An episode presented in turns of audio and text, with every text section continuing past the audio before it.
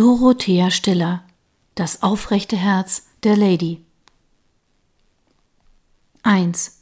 Schicksalsnacht Oakham House, Surrey, 1811 Clara schreckte aus dem Schlaf.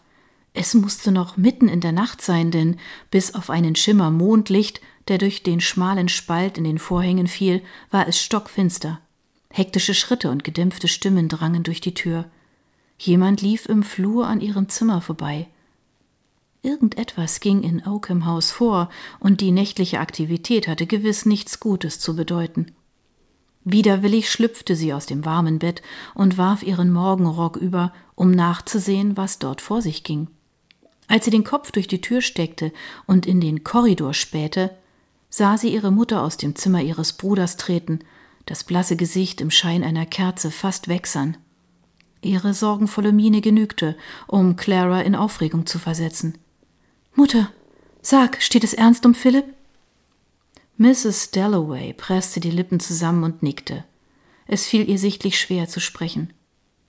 Ich habe Thomas geschickt, den Arzt zu holen. Das Fieber ist zurück und heftiger als zuvor. Er fantasiert. Clara fröstelte. Sie zog den Morgenmantel enger um ihre schmale Gestalt. Kann ich etwas tun? Nicht viel, fürchte ich, Liebes, entgegnete Mrs. Dalloway.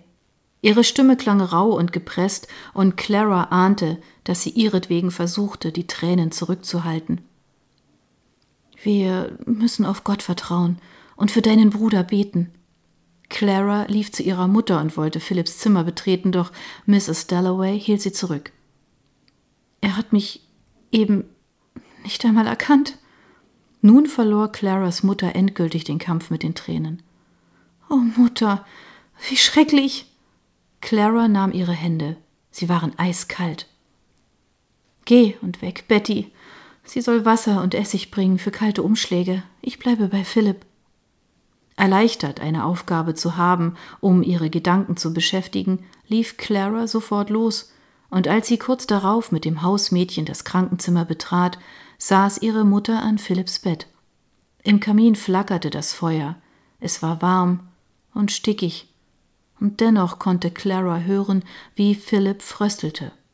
Die schweren dunklen Vorhänge und die holzvertäfelten Wände, die den Raum sonst heimelig und gemütlich wirken ließen, erschienen Clara jetzt beinahe erdrückend.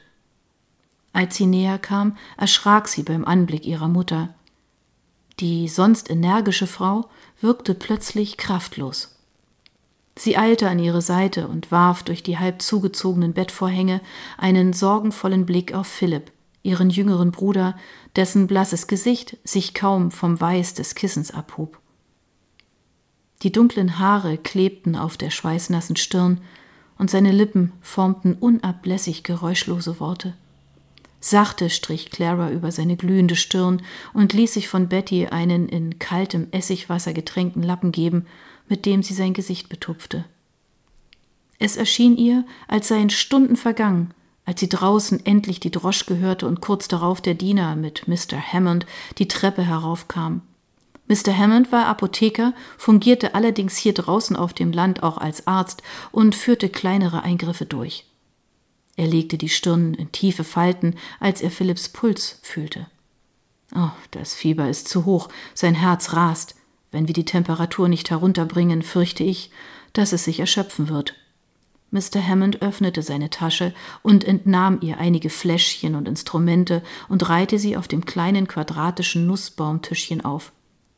Betty, bring Wasser und Seife und eine Schüssel. Ich werde einen Aderlass vornehmen. Clara hielt die freie Hand ihres Bruders, während Mr. Hammond Philipps Arm reinigte und die Aderpresse anlegte. Als er die Vene öffnete und der Kranke aufstöhnte, musste Clara den Blick abwenden. Sie drückte seine Hand und biss sich auf die Lippe.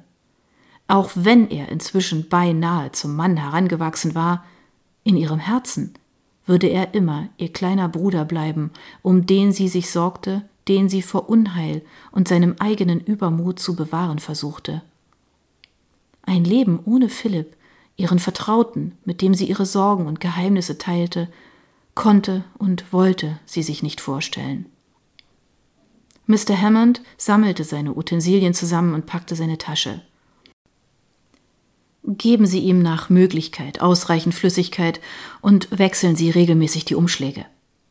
Er warf einen Blick über die Schulter und senkte die Stimme. Ich fürchte, sonst können wir wenig tun, außer zu beten. Es steht nicht gut um den Jungen. Sie sollten sich auf das Schlimmste gefasst machen. Mrs. Dalloway schlug die Hand vor den Mund und nickte. Danke, Mr. Hammond, wirkte sie hervor. Clara fühlte ein Zittern durch ihren Körper laufen, und ihr war, als müssten ihre Beine jeden Moment unter ihr nachgeben. Mit diesem Urteil wollte sie sich nicht abfinden. Sie hielt sich beschäftigt, wechselte die Umschläge, sobald sie sich zu warm anfühlten, und verabreichte Philipp das Tonikum aus Mädesüß und Weidenrinde, das Mr. Hammond verordnet hatte. Doch all ihr Mühen brachte keine Linderung. Ihr Bruder war unruhig und zitterte.